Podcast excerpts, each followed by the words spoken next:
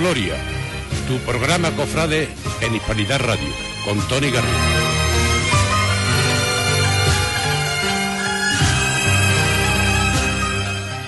Muy buenas tardes, bienvenidos al programa Cofrade de Hispanidad Radio, a la Gloria.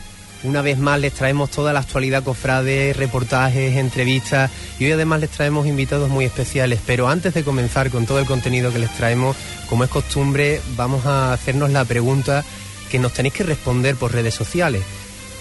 Cuéntanos un poco, Alex Martínez, cuál es esa pregunta y cuáles son las opiniones que tenemos. Muy buenas tardes, Tony. Pues la pregunta del día de hoy es ¿cuál es la marcha de Semana Santa que más te gusta y el por qué? y creo que ya hay bastantes personas que, nos han respondido porque nosotros solemos lanzar la pregunta antes en las redes sociales, ya después iremos desgranando, ¿verdad? todas las opiniones. Que no sí, la verdad es que sí, ya son muchas las personas que nos están enviando las respuestas. Perfecto, pues después les diremos todas esas respuestas. Ya saben, pueden hablarnos a través de nuestras cuentas en Facebook, a la Gloria, a través de nuestro Instagram, Cofradías Huelva, a través también de nuestros chats, de YouTube, de Facebook, eh, a través de todas las redes sociales, respondernos esa pregunta y nosotros las compartiremos con todo el público. Y dicho esto, tenemos que decir que esta pregunta está patrocinada por IMASAT RV, Servicio Técnico Oficial de Fagor Industrial, distribuidor y servicio de asistencia técnica de maquinaria para hostelería y lavandería industrial. IMASAT RV, nuestro patrocinador oficial del programa Cofrade de Hispanidad Radio, el programa A la Gloria. Dicho esto, vamos a comenzar con el contenido del programa y vamos a hablar, hoy queremos hablar de la Hermandad del Cautivo. Estando nosotros en Hispanidad Radio y estando en la Hispanidad, no podía ser de otra forma, teníamos que hablar de esas elecciones que van, van a tener lugar dentro de dos días y traemos con nosotros, también estuvo el otro eh, candidato, traemos a nuestro amigo Dani Villalba, candidato y actual hermano mayor de la Hermandad del Cautivo. Eh, Dani, muy buenas tardes, bienvenido. Muy buenas tardes y gracias por invitarme al programa. La Hermandad del Cautivo es una hermandad con mucho peso, eh, no solo en este barrio, sino en toda la Semana Santa de Huelva con mucha historia. Y para contarnos precisamente esa historia, tenemos como siempre a nuestro colaborador, Fran Vázquez. Muy buenas tardes, Fran, cuéntanos esa historia. Buenas tardes, Tony. Pues vamos con la historia de la Hermandad del Cautivo. Eh, esta cofradía encuentra sus orígenes en 1971, cuando se coloca una cruz de mayo en el barrio de la Hispanidad. Ello incentivó la, creación de una hermandad de gloria, pero no es hasta 1981 cuando se procede el acto fundacional, denominándose Hermandad de Santo Cristo Resucitado y Nuestra Señora de la Alegría. En 1983 adopta las advocaciones de Santo Cristo Cautivo y María Santísima Madre de la Misericordia. Cabe destacar que la imagen del Santo Cristo Cautivo fue la última imagen que realizó Antonio León Ortega para Huelva. Por otra parte, hay que añadir como curiosidad que el Recreativo de Huelva donó el llamador del paso de misterio, que simboliza su hermanamiento con la Marina con la incorporación del ancla. Aún hay otro dato interesante, entre los muchos que tiene esta cofradía. La campaña de la capilla es originaria del Nautilus y fue cedida por la Marina y la Hermandad. La campana del Nautilus es una curiosidad entre tantas que tiene la Hermandad del Cautivo, pero sobre todo, Dani, eh, entre tanta vida que tiene. Lo estamos comentando que la Hermandad del Cautivo durante estos últimos años ha venido realizando muchísima actividad. Sí, la verdad es que sí, eso fue uno de los propósitos de esta Junta de Gobierno, en mi caso de hermano mayor, cuando llegamos a la hermandad hace cuatro años, en el 2016. Era un poco revitalizar todos los grupos, la vida diaria de la hermandad. Y en eso estamos, en eso estamos, en organizar cada dos por tres cualquier excusa para vernos los hermanos, para reunirnos en torno a nuestros titulares, para reunir a la capilla, en nuestra casa hermandad. Y por eso también uno de los objetivos de estos cuatro años era dotar a la hermandad de una casa hermandad nueva, que nosotros estamos, y además que queda entrar porque ya está prácticamente terminada y que nada, y que va a facilitar todavía más esa vida que queremos darle la vida de hermandad con un nuevo salón multifuncional para hermanos, para reuniones, para convivencias, para todo eso. Bueno, comenzasteis, permíteme que hagamos un repaso, un balance ¿no? de estos años en la Hermandad del Cautivo. Comenzasteis, bueno, pues viendo los detalles, vestidor, eh, los, altares de culto también, mimando un poco todos esos detalles, pero después también llegasteis a proponer proyectos muy bonitos, muy ilusionantes para la Hermandad, como puede ser el del Palio de la Virgen de la Misericordia. Cuéntanos un poco estos detalles, estos proyectos.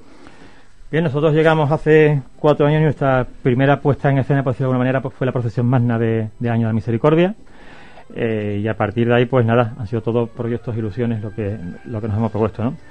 Has hablado del tema del culto, una de las cosas era revitalizar el tema de los cultos, eh, tanto en los altares como en los predicadores que venían a, los cultos. Eh, conseguimos separar los cultos, antes teníamos un, un trido conjunto para los dos imanes titulares, hoy tenemos un trido para el Señor en Cuaresma y un trido para la Virgen de la Misericordia en, en septiembre, se separó ese, ese culto. hemos conseguido que el Santo Cristo cautivo en el traslado anual a la parroquia para el cetridu anual que te acabo de comentar, pues visite diferentes zonas del barrio, cada año pasa por diferentes calles para acercar la devoción del Señor a los vecinos, devolviendo esa visita que todos los días del año hacen los vecinos a la capilla, pues de una manera simbólica el Señor también visitaba a los hermanos en sus calles. Y a partir de ahí, pues eso, ha habido muchos proyectos y como os has comentado, uno de los proyectos más ilusionantes es el que se plantea para los próximos años, que es el, proyecto, la, lo que es la reforma, bueno, más bien que reforma y sustitución del paso de palio, en concreto el tema de las pambalinas y techo de palio. Un proyecto ambicioso, importante, realizado por Javier Sánchez de los Reyes, con lo cual su firma ya da eh, bastante garantía del trabajo que ha realizado ya lo que queda es eso, es ejecutarlo y llevarlo a realidad. La idea es que ya mismo en el próximo Cabildo de Hermanos, en enero de 2021, ya se pueda elevar a Cabildo eh, el presupuesto y los plazos de ejecución para empezar cuanto antes y ese va a ser uno de los de las metas que queremos conseguir en, en estos cuatro años. Además también la Hermandad del Cautivo durante estos últimos tiempos no ha venido también eh, mirando también un poco por los detalles, eh, ¿cómo decirlo? El cambio del escudo, el cambio de, bueno, el acercamiento a la orden trinitaria, ¿no? Son pequeños detalles que después marcan mucha mucha vida también. Sí, una de, las cosas es darle mucho significado al día a día de la hermandad. Nosotros, yo siempre digo que lo primero que se le hizo al cautivo cuando llegó al barrio, como ha dicho en la historia, en los años 80, lo primero que se le hizo fue ponerle un escapulario en el pecho. Desde entonces, ese escapulario, esa cruz trinitaria, se ha repetido, actualmente está en las bambalinas del palio, está en el libro de reglas, está en la cruz de guía, está en todas las piezas de candelería, y faltaba darle contenido.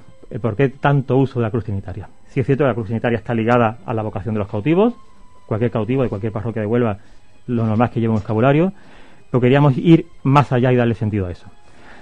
Eh, y nada, comenzamos la relación con la Orden de los Trinitarios, con la Confraternidad de Hermandades Trinitarias, y poco a poco nos hemos ido haciendo un hueco, nos hemos ido acercando a ellos, y ya en 2018, creo recordar, 2019, en Cabildo General de Hermanos se propuso el solicitar formalmente la carta de hermandad a la Orden de la Santísima Trinidad y de los Cautivos, que es el nombre correcto de la Orden de los Trinitarios, Orden de la Santísima Trinidad y de los Cautivos. Eso fue aprobado por unanimidad por todos los hermanos, y se hizo entrega personalmente al, superior de la orden aquí en España y lo siguiente pues nada era esperar la respuesta que afortunadamente llegó este mismo año 2020 y por primera vez había vinieron a nuestros cultos eh, frailes trinitarios a la función principal que fue recordar el 1 de marzo de este año 2020 que fue ese momento donde se nos hizo entrega de esa, esa adhesión a la orden y también por parte de la confraternidad de hermandades trinitarias la entrada formal como ya hermandad trinitaria a la Confraternidad de Hermandad Trinitaria de España. Pero además también habéis hecho actividades que le han dado esa vida de hermandad tan necesaria en, tantas cofradías en general en nuestra Semana Santa, como puede ser las actividades eh, zambombas en Navidad, que, bueno, llenabais aquí la plaza de, gente, de música, de ambiente, pero también habéis estado mirando por, por las obras sociales, como es el caso de las becas Jesús Cautivo, si no me equivoco. Quiero que nos cuentes bien esos proyectos. Bien, como te he dicho antes, eh, tú sabes bien el tema de las zambombas, tú lo sabes bien porque has venido que, todos los años a, colaborar con nosotros, lo cual te agradezco públicamente, Tony. Gracias. Eh, no, eh, cuando se hace eso, evidentemente es por darle vida a la hermandad. Muchas veces se piensa que es por mero interés económico, no siempre es así. creo que la hermandad está, eso, falta de vida y además porque creo también que es una forma de atraer actividades al barrio. Es un barrio realmente tranquilo en cuanto a actividades y creo que no, si la hermandad puede aportar eh, algo más al barrio, pues que bienvenido sea, ¿no?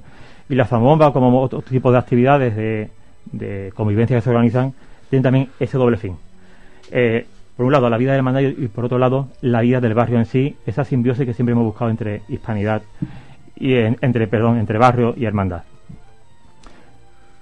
Fruto de, también de esa relación viene la parte, gran parte de la obra social de la hermandad, una obra social que se dirige principalmente, por un lado, a Caritas Parroquial, nuestra vocal de culto es la, responsable de, de Caritas Parroquial aquí del Pilar, y por otro lado, que me has comentado el tema de las becas de sus cautivos.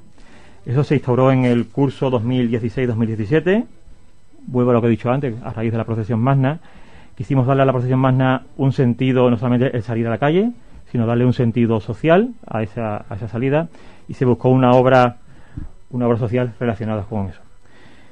La procesión magna fue en septiembre, el inicio del curso, Entonces derivamos esa obra social al inicio, al inicio del curso y se planteó a los dos centros educativos de la feligresía, los salesianos y el Colegio de la Hispanidad, con el que también tenemos muy buenas relaciones aquí en el barrio. Se les, se, les propuso lo de las becas en sus cautivos, que es una dotación que se, que se hace a los centros educativos, que van dirigidos, ellos son eligen los destinatarios, y en este caso en concreto el curso 2020-2021, que se firmó hace escasas semanas, son 40 ayudas a 40 familias, que los elige, como te he dicho, los diferentes centros en función de los criterios, que, criterios familiares, criterios de exclusión social, criterios económicos, los criterios que ellos marcan, y es una pequeña ayuda para colaborar con el gasto de material escolar, eso, de 40 niños del barrio. Se puede decir entonces que han sido unos años de mucha actividad.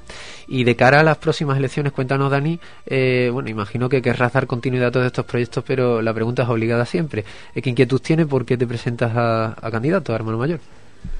Bien, yo creo que después de decir todo lo que he dicho, eh, creo que ilusión nos falta, ganas de trabajar nos faltan y nos quedan muchas cosas por hacer. Eh, hemos hablado de una casa de hermandad que falta darle vida, hemos hablado de un dibujo de paso de palio que hay que hacerlo realidad y son muchos sueños y metas que quedan por delante. Así que esos son las principales alicientes para continuar. Y porque creo que además hemos contado con el, apoyo mayoritario de los hermanos en estos cuatro años, eh, tanto en las propuestas que hemos hecho al Cabildo General de Hermanos como en el día a día de la hermandad. La respuesta ha sido, creo que bastante importante, que han aplaudido nuestra gestión y creo que, eso, que hay motivos suficientes para querer continuar. Cuéntanos a este, estas elecciones, ¿no? de cara ¿no? a este proyecto, ¿quiénes te acompañan en, la candidatura? ¿Cuál es tu equipo para de cara ¿no? a estos cuatro años si, si salierais elegidos? Bien, esta Junta de Gobierno está formada por 12 personas, eh, de los cuales 10 ya han estado alguna vez en, juntas de gobierno, con lo cual cuenta, creo que cuenta con bastante experiencia, tanto en juntas de gobierno como en equipos directivos, otro tipo de entidades sociales y demás. Eh, me acompaña un viejo conocido del barrio, Andrés Martínez, que va de teniente, Andrés Martín, perdón, que va de teniente hermano mayor, presidente de la Asociación de Vecinos, y a partir de ahí, pues el grupo de, de la administración, por decirlo de manera, secretaría y tesorería, lo encabeza Raquel Regidor, que ha sido una de las personas que han estado estos cuatro años al frente de, ese mismo grupo, y ahí estaría eh, con Cinta Alemani, Bárbara eh, Macías y David Casado, que forman, van a conformar ese grupo de, de administración de la hermandad. La preostía recae sobre Cristian Viva y Samuel Fuente, que han sido dos de las personas que han formado parte de este del grupo de preostía durante estos cuatro años, responsables gran parte de la, de la limpieza de los altares, de los montajes de estos cuatro años, han recaído en ellos dos, que no han, no han estado juntos al gobierno estos, estos, cuatro años, pero sí han estado al pie del cañón formando parte de todos esos grupos que hemos dicho antes son tan importantes que dan vida a la hermandad. Y por último, formación, culto y caridad recae en José María Márquez, en Verónica Montagut, en Manuel Fernández Flores y en Paqui Hernández, que es la actual responsable de Caritas, que también te he comentado antes, eh, que es la actual eso, responsable de Caritas, y que van a llevar eso, las funciones de, culto, formación y caridad, incidiendo especialmente en la, la labor asistencial en el barrio, en seguir fomentando los cultos de la hermandad, que creo que es gran parte de lo que se ha hecho estos años, pues incidir nuevamente en, en esos asuntos.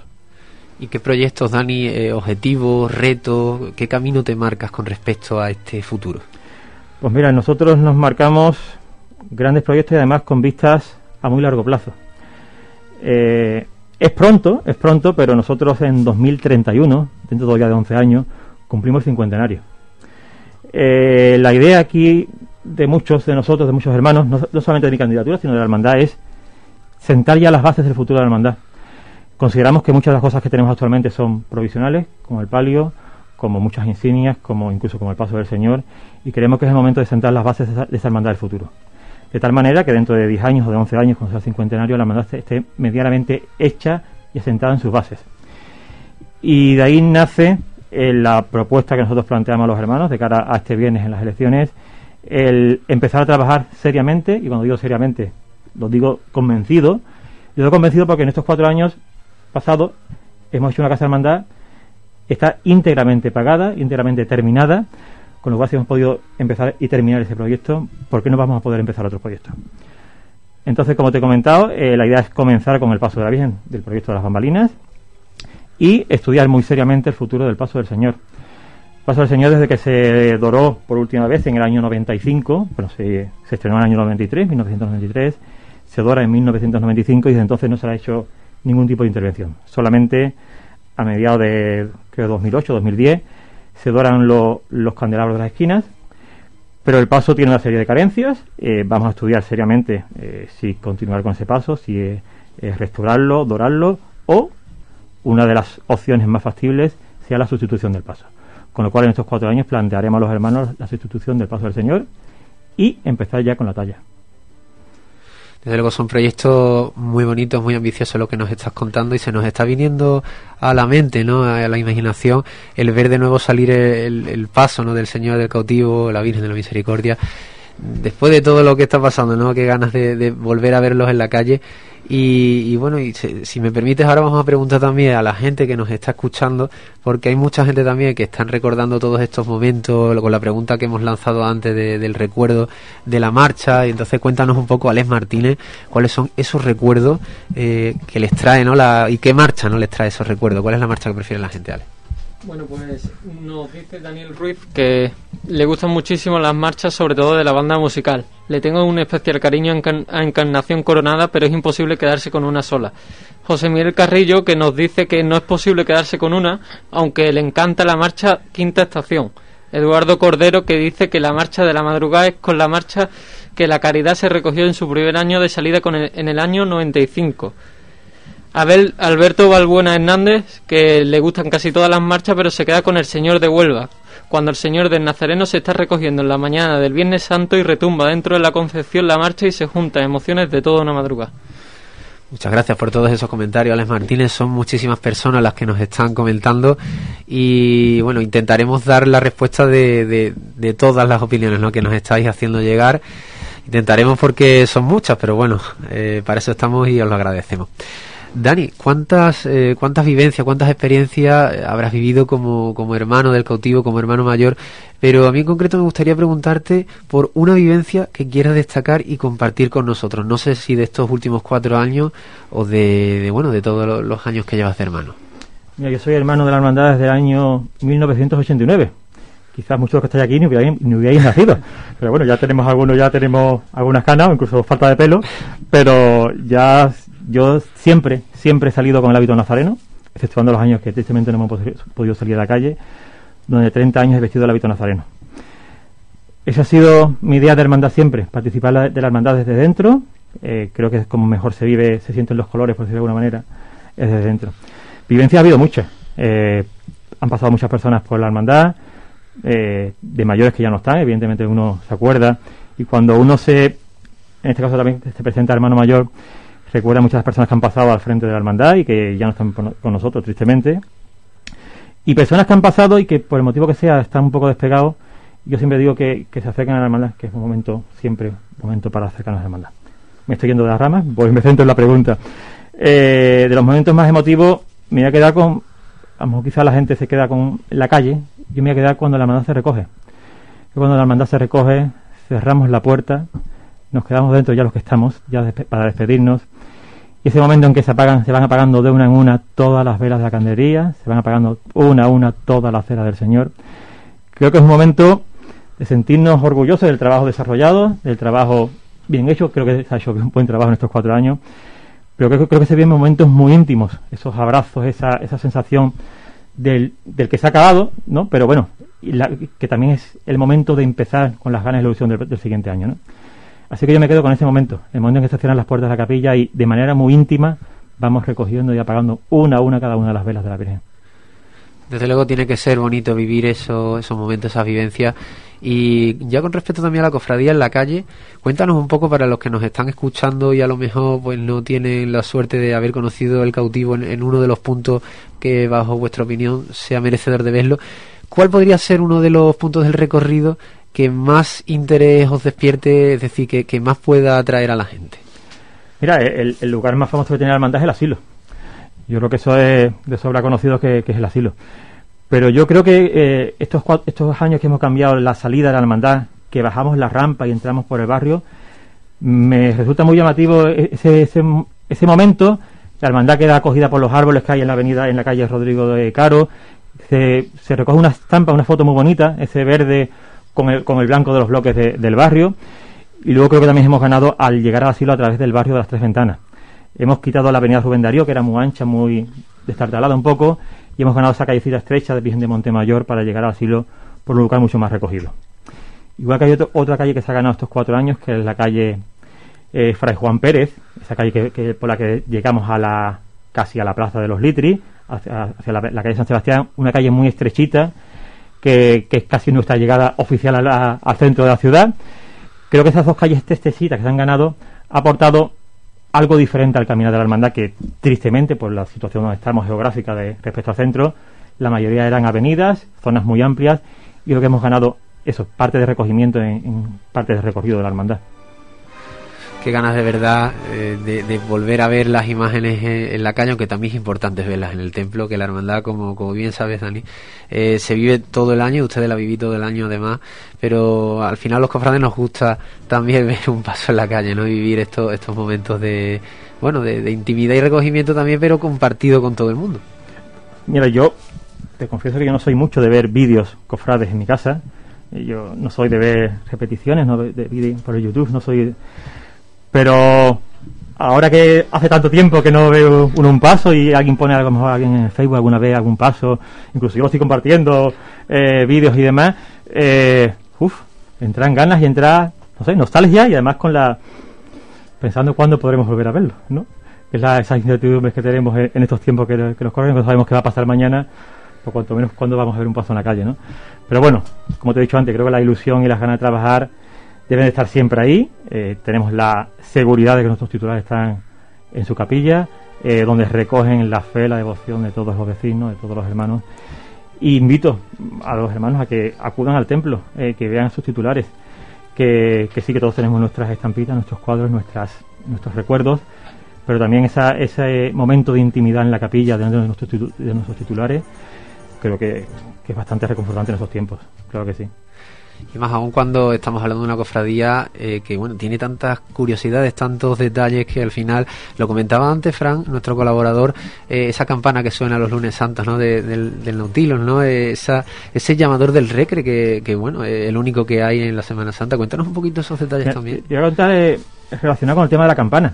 Nosotros todos estamos hermanados con la, con la Armada Española desde el año 1992. Nosotros, como todos sabéis, estamos en, eh, anclados, nunca mejor dicho, en el barrio de la Hispanidad.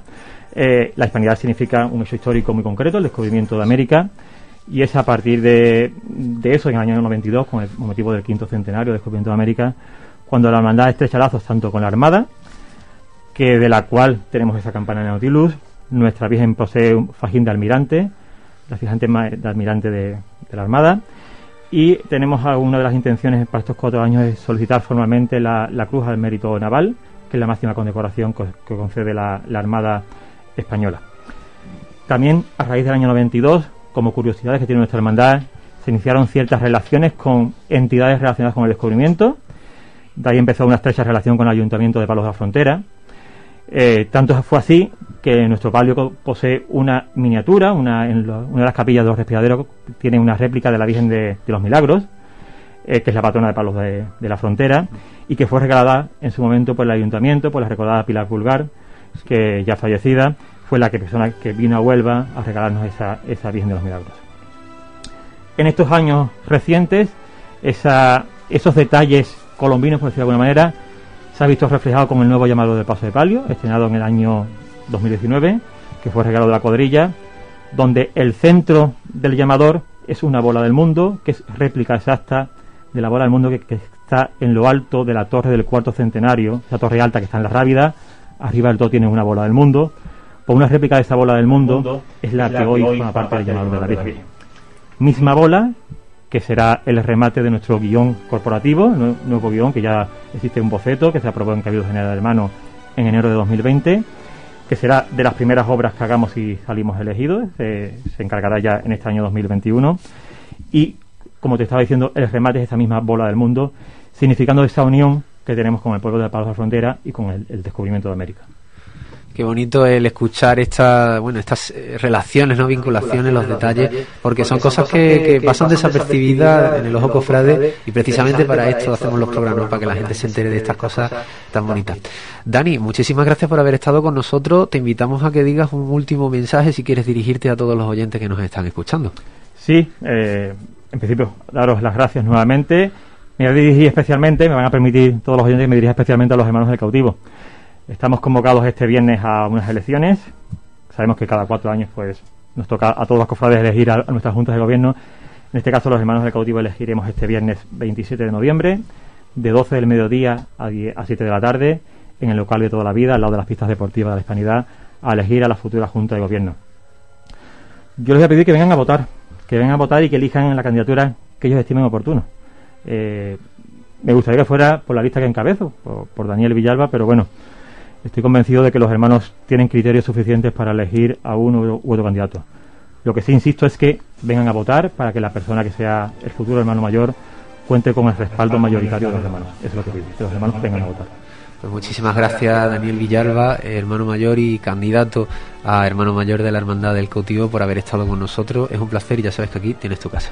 Muchas gracias y como siempre digo, estamos al lado, vivimos prácticamente al lado, tenemos nuestra sede eh, social aquí, que también es vuestra casa, evidentemente. Muchas gracias. Las palabras de Dani Villalba, actual hermano mayor y candidato a las elecciones de, la Hermandad del Cautivo, que tendrán lugar este viernes, dentro de, dos días.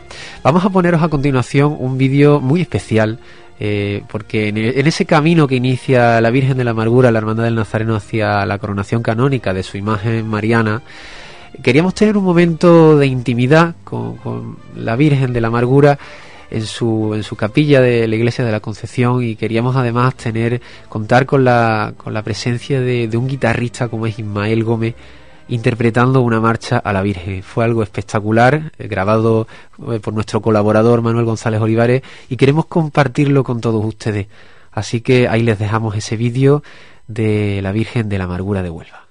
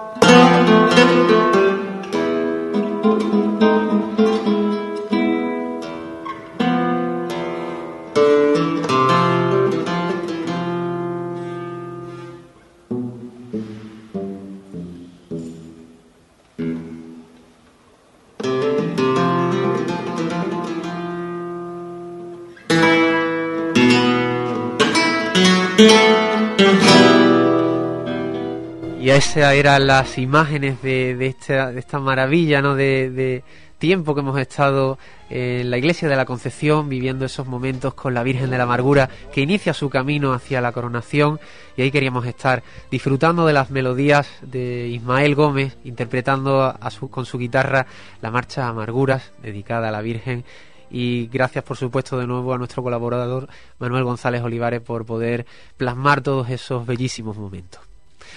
Y nosotros queremos eh, continuar hablando de patrimonio, sobre todo el patrimonio perdido de nuestra Semana Santa. Y es que es mucho el patrimonio que, tenía la Semana Santa de Huelva y que se perdió. Vamos a hablar ahora con un invitado muy especial de todo ello, pero antes, Álvaro Vallés, muy buenas tardes. Queremos hablar de una sección que traemos para la semana que viene, una sección preparada también de patrimonio. En este caso vamos a hablar de, del cautivo de San Pedro. Muy buenas tardes. Eh, pues sí, eh, la imagen del cautivo de San Pedro es una imagen que muchas veces pasa desapercibida, sobre todo para los más jóvenes, pero que cuenta con una gran tradición y durante la historia, su historia, ha tenido mucha devoción, especialmente en las personas mayores. Y queremos ponerlo en valor para que acercarlo al oyente esta imagen, ¿no? que sea un poco más conocida y, por supuesto, para conocer lo que es el patrimonio de Huelva, muchas veces muchas imágenes que son desconocidas por los propios onubenses. El cautivo de San Pedro es una imagen que tiene muchísima devoción. Bueno, ¿nos puedes dar una pequeña pincelada de, de, la procedencia de esa devoción? Ya lo hablaremos con más detenimiento la semana que viene. Pues sí, después de la guerra civil es una de las primeras imágenes que se utilizan para reponer el culto en la iglesia de San Pedro y esto causa pues mucha expectación en la época, de tal forma que al ser una de las primeras imágenes recibe mucha devoción de lo que es la gente, no solo de la capital y del barrio de San Pedro, sino también de la gente que vive fuera de la propia ciudad de Huelva. Y bueno, no vamos a desvelarlo todo hoy, el próximo día pues ya contaremos la historia completa de esta imagen. Por supuesto que sí, muchas gracias Álvaro, Nada, tendremos esa sección de patrimonio que tanto nos gusta hablar de patrimonio porque ya sabemos que, bueno, la Semana Santa se vive en su día a día pero también se ha vivido a lo largo de la historia y para eso les traemos a continuación este invitado tan especial que nos hablará precisamente sobre ese patrimonio perdido, que no es poco. Hemos adelantado que hay muchas imágenes que se han perdido a lo largo de todos estos años. Fran Vázquez, cuéntanos un poco eh, cuál es ese, ese patrimonio, la historia de lo que hemos perdido. Sí, bueno, porque además nuestra ciudad tiene mucho que contar y es que bueno nuestra Semana Santa ha sufrido numerosas pérdidas patrimoniales a lo largo de su historia. Podríamos mencionar templos, enseres, bordados, pero el patrimonio más destacable, al menos por su valor emocional, serían las imágenes y sus pasos. Hermandades como el Santo Entierro, Veracruz, Nazareno, Expiración o Pasión perdieron a sus titulares en las vísperas de la Guerra Civil. Pero muchos años después, nuestra Semana Mayor también ha experimentado pérdidas o cambios, como sucede en los casos del paso de, de, de la Hermandad de la Buena Muerte, conocido como la Casa Cuna, o imágenes secundarias como Felipe en la borriquita o los judíos en la Merced. Hoy hablaremos de todo este patrimonio en nuestro programa. Sí, ahí estaremos para hablar y lo veníamos comentando antes, vamos a hablar de todo ello con un profesional de la historia, un historiador, Francisco Javier González o Paco González, conocido en el mundo cofrade. Muchísimas gracias por estar aquí, muy buenas tardes, bienvenido a Hispanidad Radio. Buenas tardes y gracias a ustedes por invitarme. Teníamos muchas ganas de contar con tu presencia, gracias a nuestro colaborador también, Alex Palma, por, por haberlo hecho posible, el que estuvieras con nosotros, porque a nosotros nos gusta mm, personalmente y particularmente hablar mucho sobre toda, bueno, todo el patrimonio, la riqueza que, ostenta nuestra Semana Santa, que no es poca. Cuéntanos así, eh, brevemente por encima, y ahora iremos desgranando uno tras otro, cuál es ese patrimonio eh, perdido, ¿no?, por parte de la Semana Santa de Huelva. Bueno, la Semana Santa eh, tuvo unos años había varias etapas, las hermandades de toda la vida y las que se fundaron a principios del siglo del, siglo XX, antes de la guerra civil. Y mm, no solo las de después de la guerra y las que llegan a nuestros días, sino de las ocho hermandades que había antes de la guerra, también las, dividimos en dos, las que existían desde siglos anteriores y las que se crearon en el siglo XX. Eh, una de las características que tenían, a excepción de la hermandad de la oración del huerto, el resto de, imágenes no las había encargado la hermandad. Existían en las parroquias, las hermandades, mm, a excepción del Nazareno, que encargó Jesucristo en el siglo XVIII, o, los judíos, la, dolorosa, pero las hermandades sí las tomaban de, los propios templos, salvo la oración del huerto que se encargó el, Cristo y el, y el ángel al. Mm, Castillo a, No, a Joaquín Bilbao y Pérez Comendador el Ángel. Castillo Asturias vino posterior. Después es verdad, eh, son las únicas que encargaron. Además, se daba la circunstancia que la Hermandad de San Francisco, que era el Cristo de la Expiración, la Hermandad de San Francisco, eh, de las últimas que se crean de la primera etapa, de las que existían antes del siglo XX ya ahí comienza la el sevillanamiento, digamos, de la, de la Semana Santa de Huelva. Empezaba ya a tomar otro rumbo. De hecho, las vocaciones que toman son vocaciones netamente sevillanas. Lo que es el gran poder, que tiene el Cristo del gran poder, lo que es el, Cristo de la, de la, expiración, mayor dolor y, y, después de la guerra ya viene la Virgen de la Esperanza. Son vocaciones totalmente sevillanas. Eh, por pero a lo que iba, esa, esa hermandad en concreto al tomar un Cristo que está en la parroquia, toma un Cristo, a pesar de ser Cristo de la toma un Cristo que ya es difunto, que ya es cadáver. Sin embargo, la buena muerte, que, tenía, que el Cristo de la buena muerte, tenía un Cristo expirante. Son circunstancias que se daban en aquella época. La buena muerte también encargó un Cristo, es verdad, pero lo eh, encargó ya a los talleres jerezanos de Gerona de, de Olot, no tenía mucha calidad, era en pasta de madera, bueno, bueno, tampoco se puede considerar sí, fue una pérdida, pero tampoco lamentable, digamos, para, para los devotos, sí, evidentemente, pero no para, para lo que no fue una pérdida artística muy que no se pudiera superar. Y centrándonos un poco en, las distintas cofradías, podríamos hacer un repaso, si te parece bien, Paco, eh, de todas esas cofradías existentes antes del siglo XX, de todo lo que perdieron el patrimonio, tanto Santo Entierro, bueno, la, propia la Hermandad de la Aspiración, el Nazareno, la Veracruz. Cuéntanos un poco qué es lo que tenía. La que más perdió fue el Santo Entierro. Santo Entierro perdió bastante, aparte de los pasos que tenían, que ya eran era el taller de José Gil, un taller importante en la ciudad de Sevilla el de Rodrigo Ojeda y con respecto a las imágenes, el misterio que también salió del taller de José Gil y lo perdió completamente. Además era algo original, que era el acto del enterramiento, que en pintura ha tenido mucho éxito, pero en imaginería no se ha llevado nunca a la práctica, salvo excepciones, y el misterio, en Huelva teníamos una, el misterio, el acto del entierro de, la, de entierro. Mm, lo perdió completamente, era un misterio tan original que no iba la Virgen en el, en el paso, se componía, el misterio, la cofradía se concebía como un, como, un, como un entierro propiamente dicho, lo que el, el entierro por delante, con todos los actores que intervenían, digamos, en la puesta en escena, y luego por detrás, cerrando, venía la, la madre, la dolorosa, cerrando todo el cortejo. Y todo eso se perdería, todo todo ese engranaje que, que la, las hermandades se concebía como una puesta en escena entera, sí, ese, ese carácter sí se ha perdido. Posiblemente lo mantenga solo el nazareno, que, mm, que lo que significa, significa es la calle de la amargura entera. Lo que eh, Jesús con el cirineo y por detrás está San Juan con la Virgen, indicándole el camino.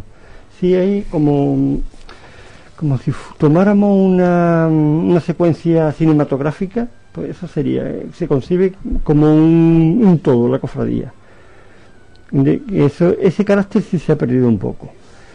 Luego, como imagen de, imágenes de calidad, las que nos citábamos antes de la oración del huerto, con una hermandad ya nueva del siglo XX, mm, pero sí se, la hermandad empezó a gestarse a, las nuevas formas, nuevas, a las nuevas maneras. Comprar un paso a Sevilla, encargar imágenes a Sevilla y ya era, era otra manera de ver la Semana Santa. Y con respecto a otras hermandades, como puede ser a lo mejor eh, la hermandad de pasión, ¿no? Hay una, no sé si es una leyenda, Paco, es cierto eso de que desde el campanario, y no sé si, si la conoces, si es cierto, si nos puede decir. Sí. ¿Cómo? En, en 1900 en el año 1936, el 21 de, ju- de julio del 36, en San Pedro no hubo hoguera, San Pedro no salió ardiendo, pero sí hubo destrozos. Y uno de ellos fue las imágenes, evidentemente las imágenes, y, se, y una de ellas fue el Cristo de Pasión, que sí se tiró del campanario o del porche, no sabemos nunca, porque eso, la, historia se cuenta desde el campanario y se destrozó. Pero esa imagen no ha desaparecido. Esa imagen se mantiene en la cabeza. En el domicilio de la familia Gallardo. Y, y ahí la conservan hoy día. Aquí se, se puede visitar, se puede ver y ha estado en exposiciones varias veces. y otras hermandades eh, que también hayan sufrido este estas imágenes, cómo se, se reponían después. Porque el caso de la Semana Santa, no sé si es en los años de la guerra o de la posguerra, eh, tengo entendido que, por ejemplo, hermandades como la, la de la Expiración y Mayor Dolor procesionó con, con el marco ¿no? de, de la Virgen Sí. del Mayor La Dolor. Semana Santa de, 1930 de 1937 es muy particular, muy peculiar. Eh, procesionaron dos cuadros, dos, dos pinturas, mayor mayor en una, que, que es la misma pintura que está en la capilla. Sí, que está en la capilla ahora mismo al culto. Una fotografía, no una pintura. Está, la tienen al culto ahora mismo en la capilla. Y, y el Nazareno, que procesionó también con una, con una pintura, que ahora mismo esa pintura se encuentra en Madrid. Una- pertenece a la familia que encargó la pintura. No es propiedad de la hermandad. Eh, la hermandad lleva ya tiempo intentando obtenerla en propiedad, pero bueno, no, no es posible, eso es propiedad de los particulares. Y se encuentra ahora mismo en Madrid. Eh, es una forma particular de mm, adaptarse al medio.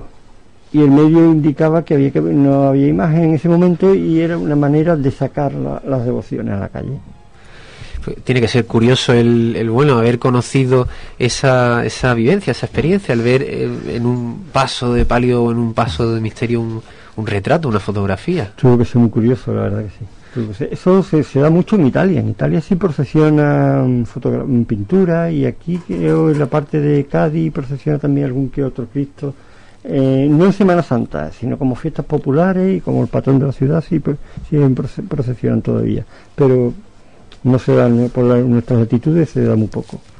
Pero no solo eh, fue la guerra civil la, la causante de que desaparecieran estas imágenes, ni tampoco ese periodo fue el único en el espacio temporal que hemos vivido en el que se ha perdido patrimonio, puesto que también a lo largo de los años, por decisiones a lo mejor de estética, no se podría decir, pues ha habido imágenes que, que bueno, pues se han eh, preferido Sí. eh, quitar como titulares. No es el caso de la Victoria, que la antigua imagen de la Victoria que primero eh, salió. Cuéntanos esa, esa historia de, de la de cómo salió Esa es ardiendo. fácil, es más sencillo que Aquí se encarga una virgen, a Gómez del Castillo, encaja en cierta forma en la hermandad y se produce el incendio famoso, un incendio fortuito en el año 53.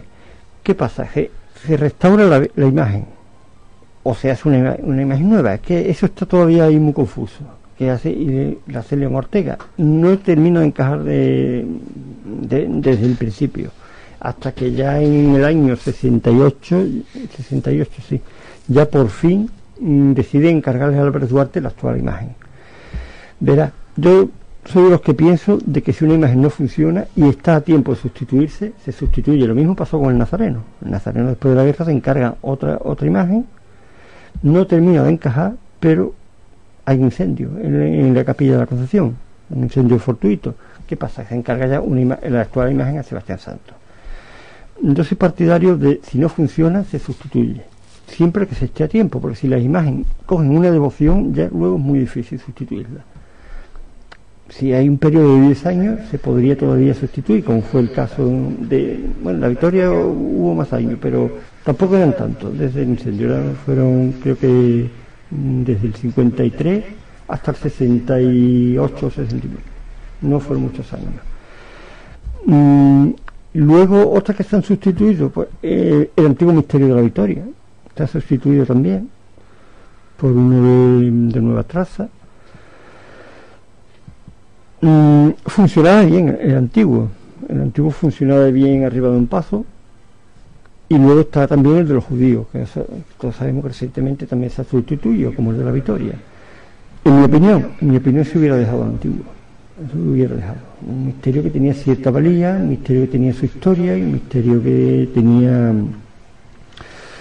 el valor inmaterial que puede tener. Bueno, en este caso estamos hablando de materia, ¿no? Pero sí tenía ese valor sentimental que también hay que muchas veces hay que respetarlo.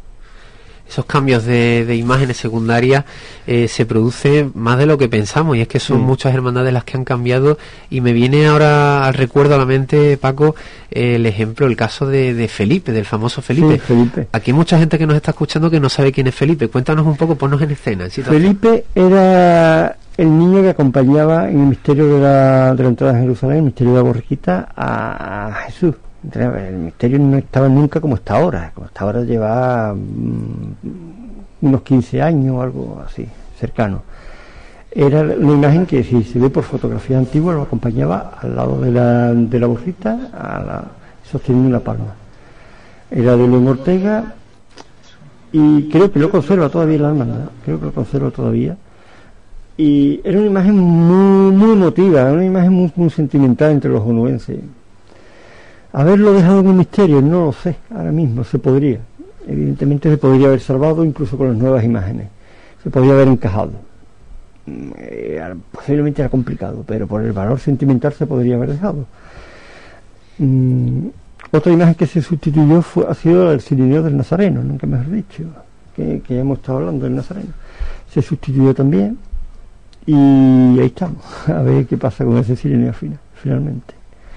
Y también pasos de Semana Santa han tenido esos cambios, no han sufrido esos cambios, evidentemente muchos por, por querer una mejora, ¿no? Nuevos mm. proyectos de misterio o de palio, pero es curioso el tema de la Hermandad de la Buena Muerte, que tenemos también imágenes, no sé si nos puedes contar de la Virgen cuando procesionó bajo palio, pero también en concreto quiero que nos hable de ese paso conocido como Casa Cuna. El, paso de la, Casa Cuna. La Casa Cuna la, talló posiblemente el mejor, el mejor tallista que pasó por Huelva en el siglo XX, José García Torres, el maestro de Guzmán Bejarano, que no, es cualquiera, que luego fue padre de José García, mm, de José García Páez, que fue el que talló los pasos que salían del taller de del taller de Miguel Hierro.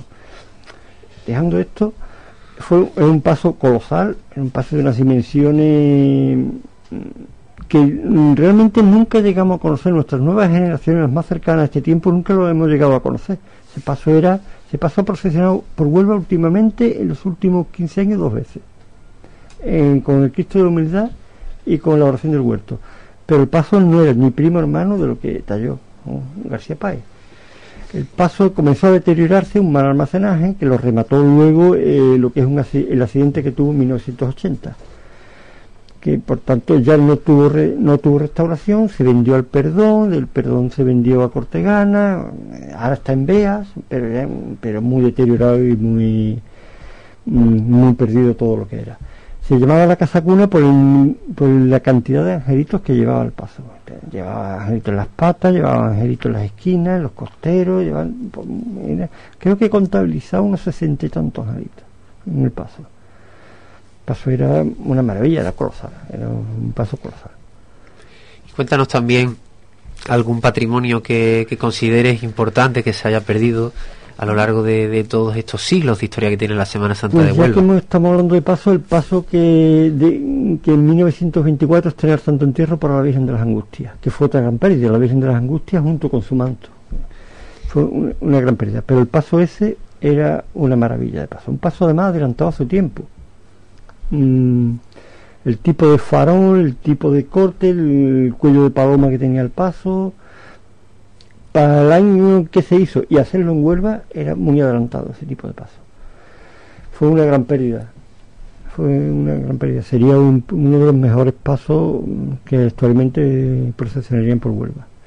Y lo curioso ¿no? de esa época es que al final eh, se salvaron las hermandades que tenían, que gozaban un poquito de, de protección, como es el caso de, de los judíos, ¿no? que, que sí Claro, los judíos, al ser hospital, al ser la Merced, tomarse como hospital, ah, claro, el hospital de la Merced, que estaba al lado de la capilla, se salvó. En ese momento no hubo quema, no hubo incendio, no hubo asalto, a, no hubo destrozo. Se salvó por el hecho de, de que tenía el hospital al lado. El convento pasó a ser hospital y por tanto se, se salvaron esas imágenes. Lo triste fue la oración del huerto. La oración del huerto salía y tenía su sede canónica en, en la Merced, que entonces no era catedral. Ellos se trasladaron a la Concepción un mes o, dos meses antes de, mm, de los disturbios de- del comienzo de la guerra. Por tanto, perdieron las imágenes. Por, lástima. por haberse trasladado. Una imagen además de, de valía de, de- de Joaquín Bilbao y de Pérez Comendador. Joaquín Bilbao, uno de los mejores imagineros que ha dado Sevilla. Más que imaginero, él no era imaginero, él era escultor. No se dedicaba plenamente a la, a la talla de imágenes, pero también hacía imaginería, evidentemente. Y tiene el misterio del Valle en Sevilla, que para mí es de lo mejor que pasa por la campana. Fue, eso, ese Cristo fue una gran pérdida para la ciudad. Luego, posteriormente, la hermandad de la oración del huerto, que siempre se ha sabido rodear de buenos imagineros, le encargó a Castillo Lasturci uno de los mejores cruci- un crucificado, perdón, uno de los mejores Cristos que ha hecho Castillo Lasturci, que es el que tenemos en el azulejo de, de la parroquia de la Concepción.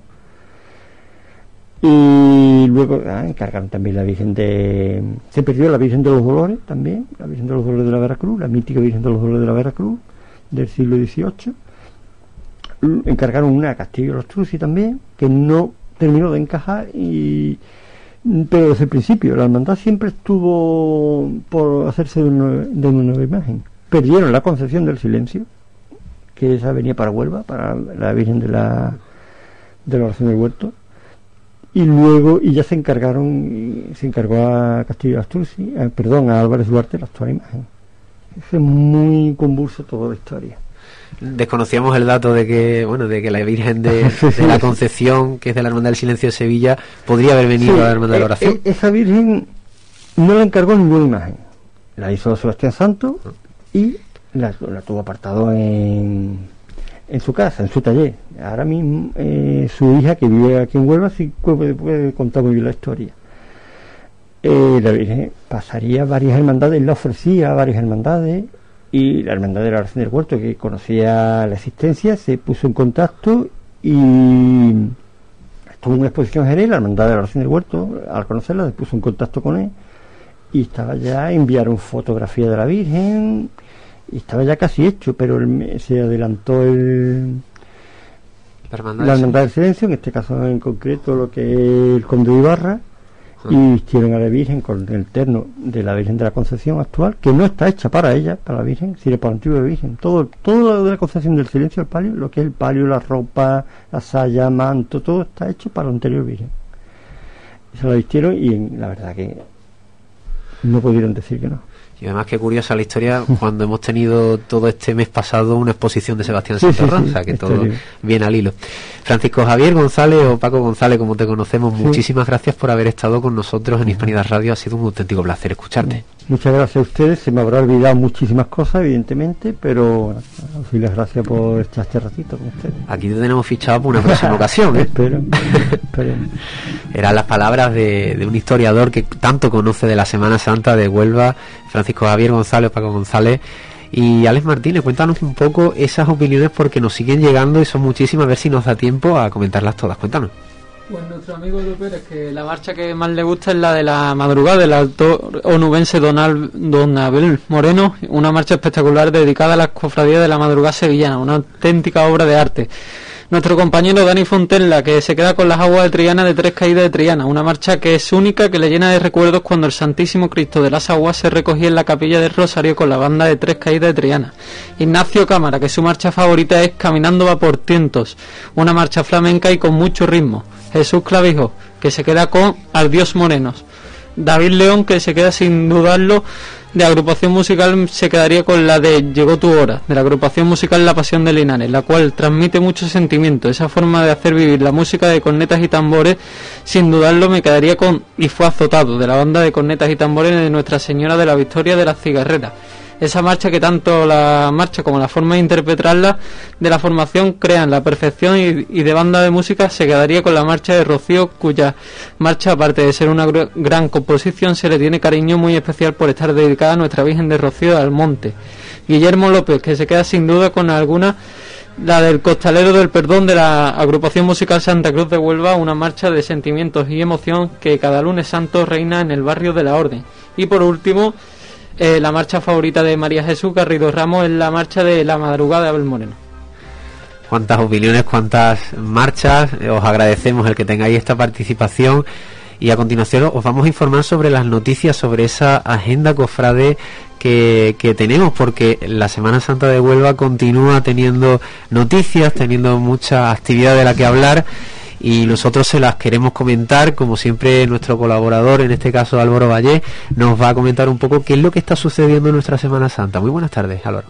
Pues sí, Tony, como ya publicó la Hermandad del Rocío de Huelva, las elecciones que estaban previstas para el 24 de noviembre han sido trasladadas al próximo día, lunes 14 de diciembre, debido a la pandemia. Como sabemos todos, son tiempos difíciles y desde el obispado han tenido a bien que estas elecciones pues se pospusieran a días posteriores a que terminen las medidas que ha tomado la Junta de Andalucía y están supeditadas un poco a lo que pueda seguir pasando en los próximos días cuando acaben estas restricciones. Por otro lado, eh, la Prohermandad de la Trinidad eh, publicó la semana pasada lo que es el boceto de su nueva imagen de nuestro Padre Jesús del Soberano Poder en su divina misericordia, que la está tallando el onubense eh, David, Valenciano en su taller de Sevilla y que bueno viene a representar el pasaje en el que Cristo tras ser prendido en el huerto de los olivos pues se dirige hacia el puente de Cedrón.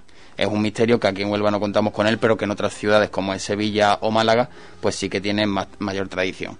Y por último el pasado domingo fecha de la solemnidad de Jesucristo Rey del Universo la Archicofradía de la Veracruz como sacramental de la Concepción realizó los cultos a Jesús sacramentado. En este caso, la procesión que todos los años venía siendo habitual por los alrededores de la feligresía se realizó dentro de dicho templo. Tenemos que adaptar a las situaciones. Muchas gracias Álvaro por traernos esas noticias, esa agenda. De nada. Y se nos va acabando el tiempo, lamentablemente. Eh, bueno, pues no, nos gustaría estar más tiempo hablando de Semanas antes de Cofradía, pero, pero todo llega a su hora.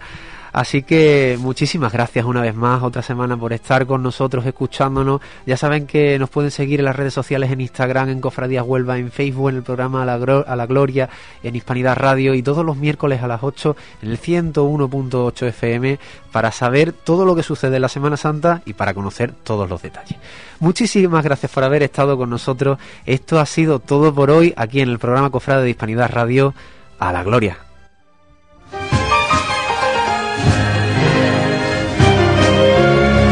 A la Gloria, tu programa cofrade en Hispanidad Radio, con Tony Garrido.